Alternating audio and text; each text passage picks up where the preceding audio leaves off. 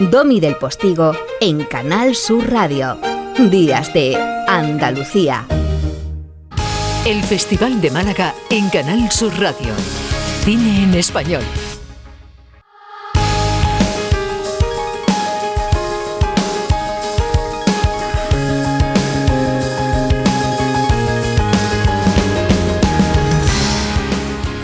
Y efectivamente, nos vamos a ir al Festival de Málaga porque eh, el festival nos da la oportunidad de introducir de manera casi mágica mundos muy, muy, muy distintos al nuestro, tremendamente distintos al nuestro. Por ejemplo, tener a un director de Boston, en este caso Justin Lerner, que aprendió a hablar español en Galicia y lo perfeccionó en Guatemala y que hoy vive en Los Ángeles y trabaja en Hollywood. Bueno, o por ejemplo, tener eh, a personitas maravillosas como Karen Martínez, la actriz guatemalteca de la película Cadejo Blanco, que es una inversión real en las peligrosas maras de Guatemala, que allí se llaman clicas. Hablar con ellos es viajar sin movernos de la señal de la radio de Andalucía por el mundo y por algunos de esos mundos muy distintos que están dentro del propio mundo. Vamos a hacerlo.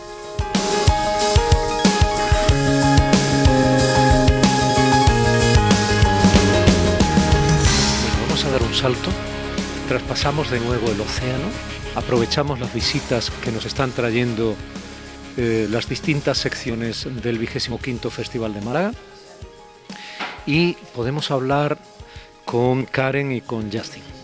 Justin Bieber es un cantante muy conocido. Justin Bieber. Prefiero, si vas a equivocar mi nombre, Timberlake, es mucho mejor. Justin Timberlake, bueno, eh, entonces no nos vas a cantar nada, Justin. Un poco más talentoso, él, sí. Bueno, pero ¿qué hace un chico de Boston como Justin Lerner, el director de Cadejo Blanco, Karen, eh, inmiscuyéndose en las maras o las chichas o como en ese mundo inhóspito, complejo, difícil, al que poca gente quiere mirar y además de un país como Guatemala al que casi nadie escucha ni mira? Pues yo pienso que la iniciativa de Justin por querer contar la, como la vida de las clicas en Puerto Barrios, que está ubicado en Guatemala. Se, se dice clicas. Clicas, sí, se dice clicas. Sí, a veces las palabras son confusas. Tiene que ver mucho con que cuando él inició a convivir como con las personas de Puerto Barrios, él primero no sabía que eran personas que tenían como un récord o un historial delictivo o que tenían ahí ciertos contactos. Entonces el hecho de convivir con jóvenes que pues normales, que iban a fiestas, que se hacían amigos, que, que tenían una como buena relación, algunos van a la escuela, tiene escuela parte de tiene otra vida, secreto, sí.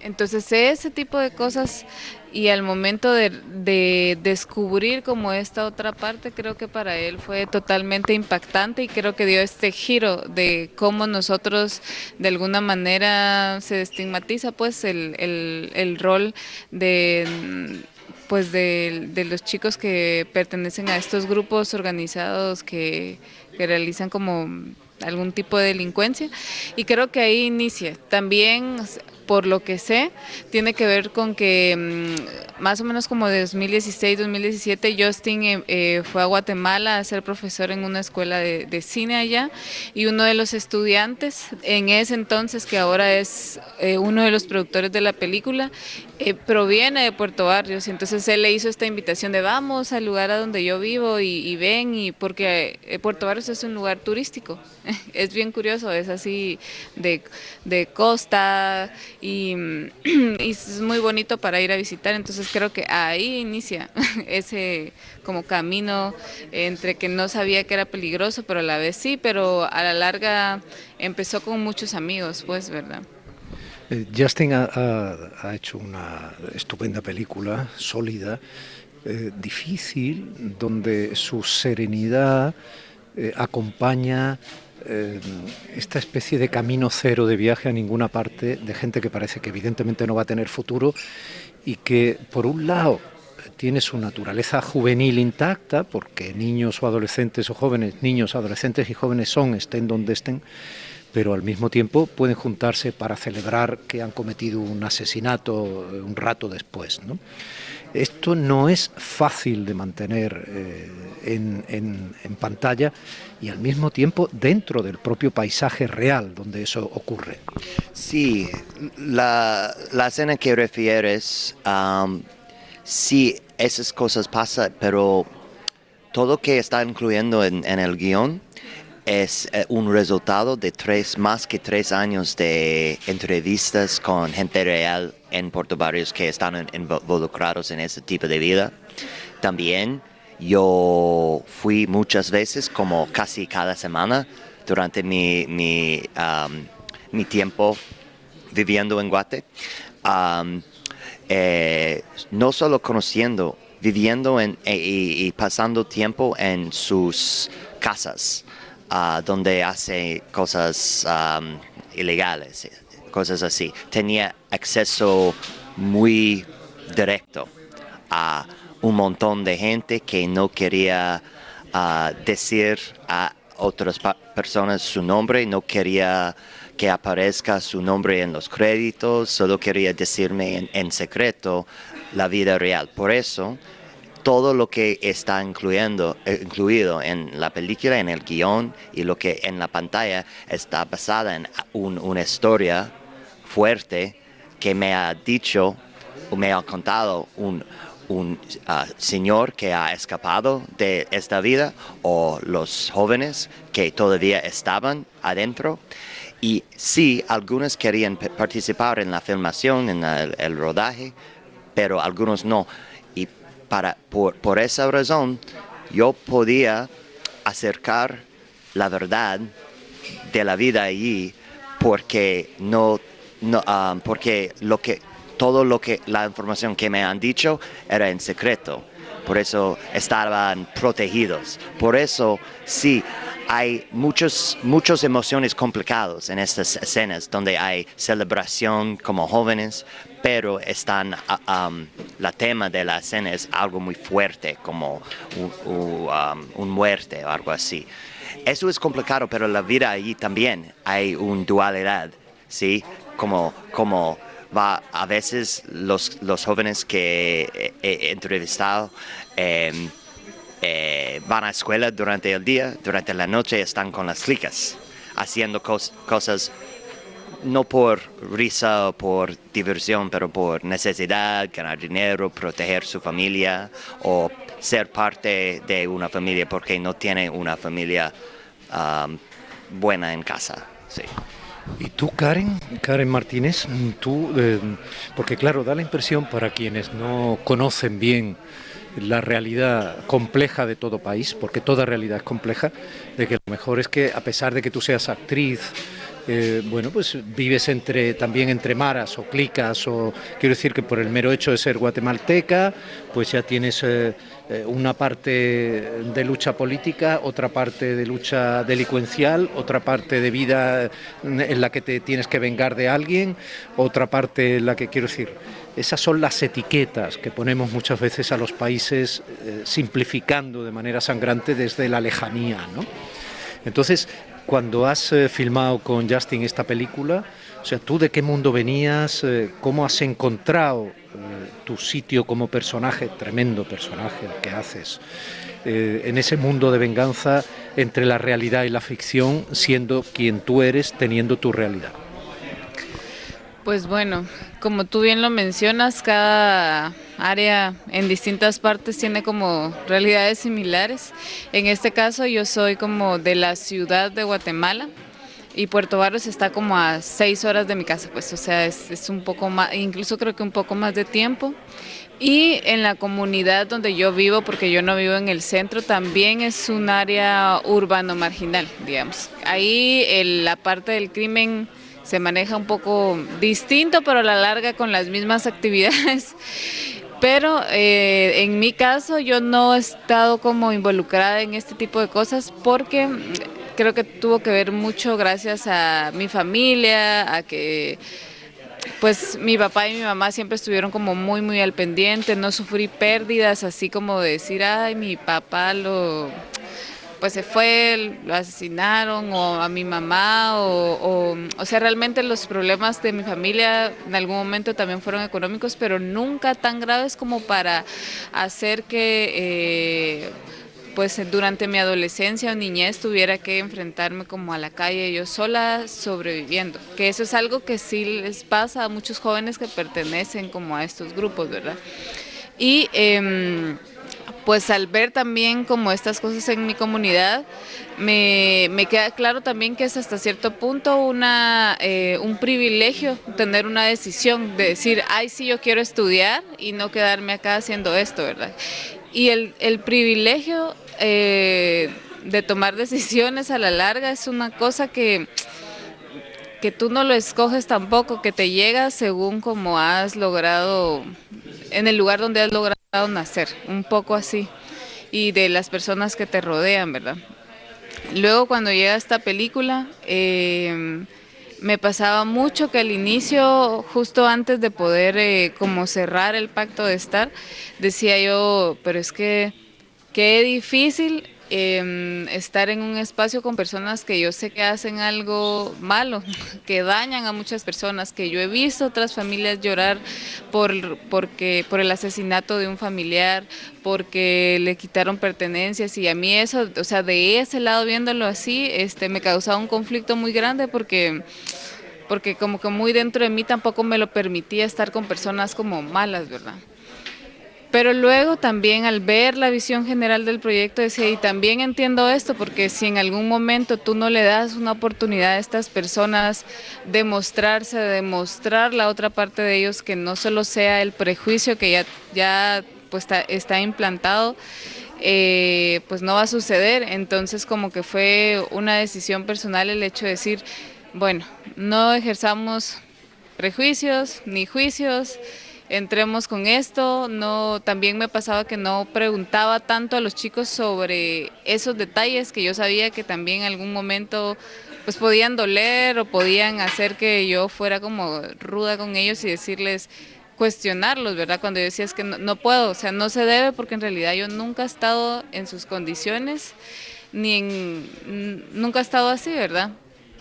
Y entonces, este, ya al iniciar el proyecto, pues la verdad es que logramos trabajar de una forma muy amena con ellos. A mí me tocó la parte que le tocó a Justin, ¿verdad? De, ser amigos, de conversar, de molestar, de compartir cosas a, partir de, la película, de situaciones que vivíamos con la producción.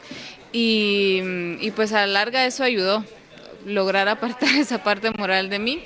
Y luego en cuanto al personaje, finalmente eh, vivir ese viaje, ¿no? De ser una chica que, vive en la ciudad capital y que luego va a un lugar y se encuentra con esas condiciones de vida y que tiene que decidir a partir de esas nuevas, esas nuevas reglas del juego. Y ahí es donde ya lo entiendo mejor, de decir, pues sí, si yo estoy eligiendo entre eh, robarle a alguien o que me roben, no quiero, ya entra la parte de pues también defiendo mi vida antes de, poner, en, no sé, defiendo mucho mi vida. Eso es lo que veo mucho con los jóvenes, ¿no? Como de yo, yo quiero vivir, yo quiero estar aquí.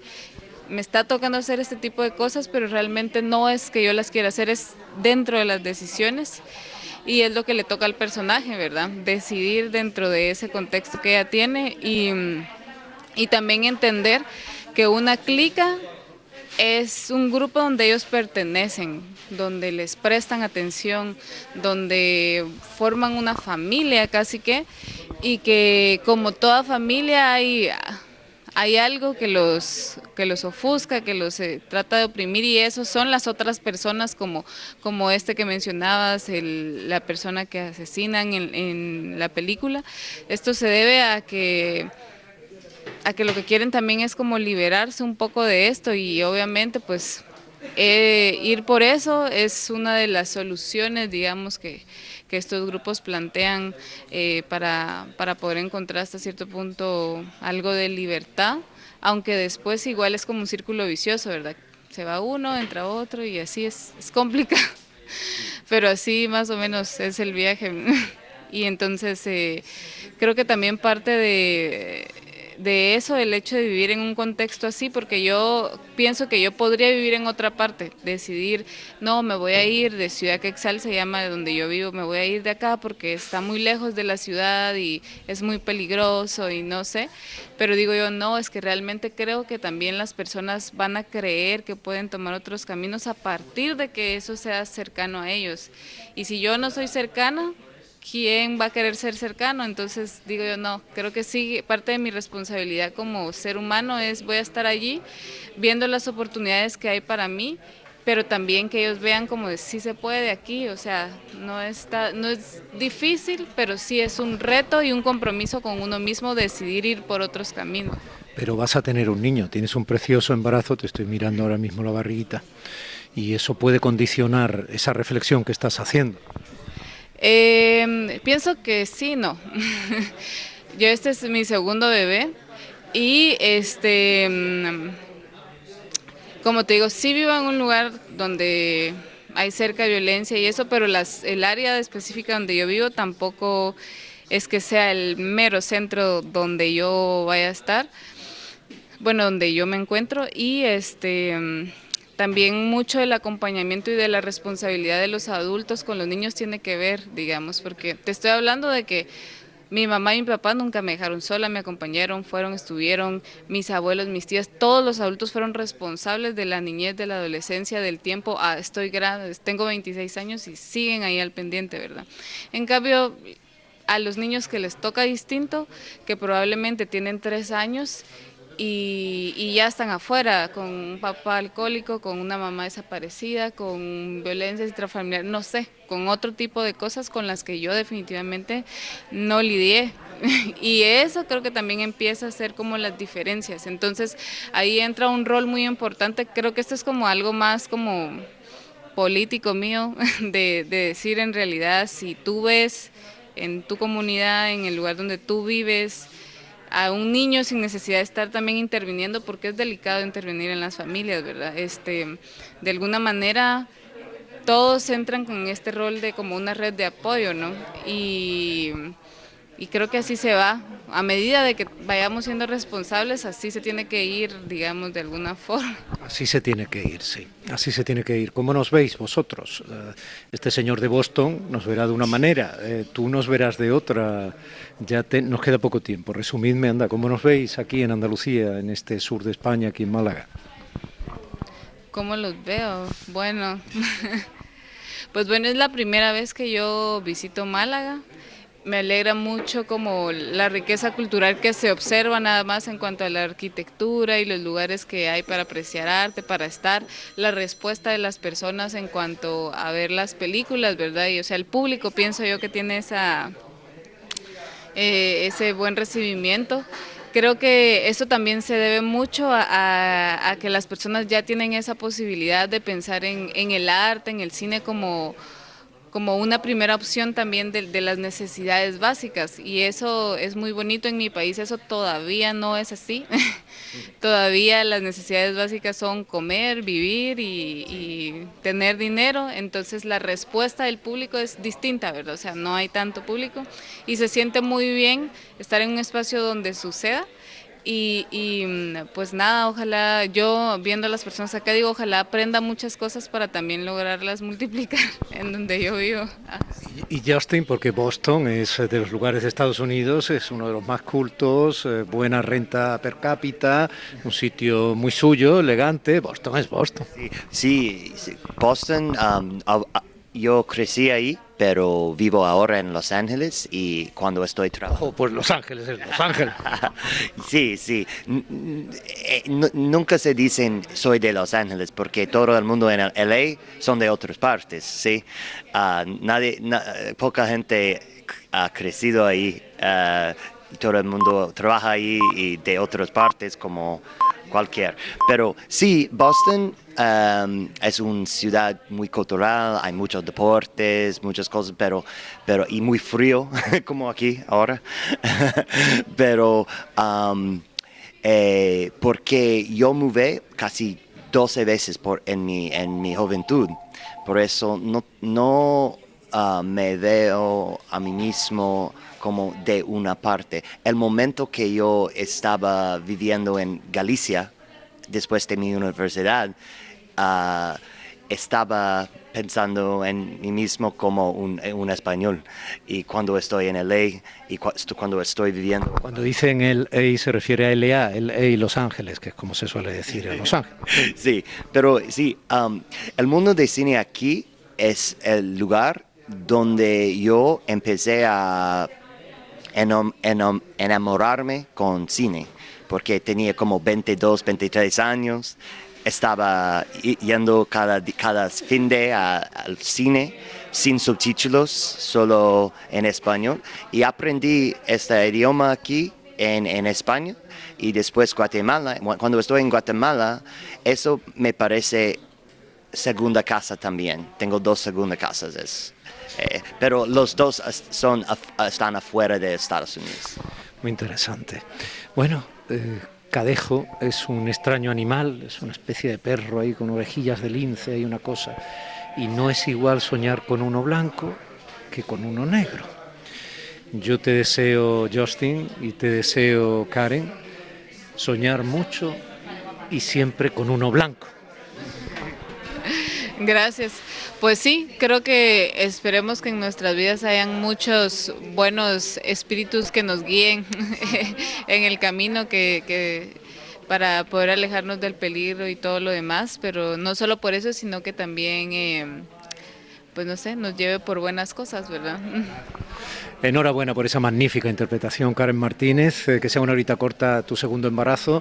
Ya has hecho una estupenda película. Muchísimas gracias. Muchas gracias por la entrevista y todo aquí en Málaga. Súper super divertido y la gente muy amable y eh, amantes del cine. Es muy bueno aquí. yo ahora pondré para finalizar una canción tuya. Una canción, ah, sí, de porfa, de Timberlake, no de Bieber. Domi del Postigo en Canal Sur Radio. Días de Andalucía.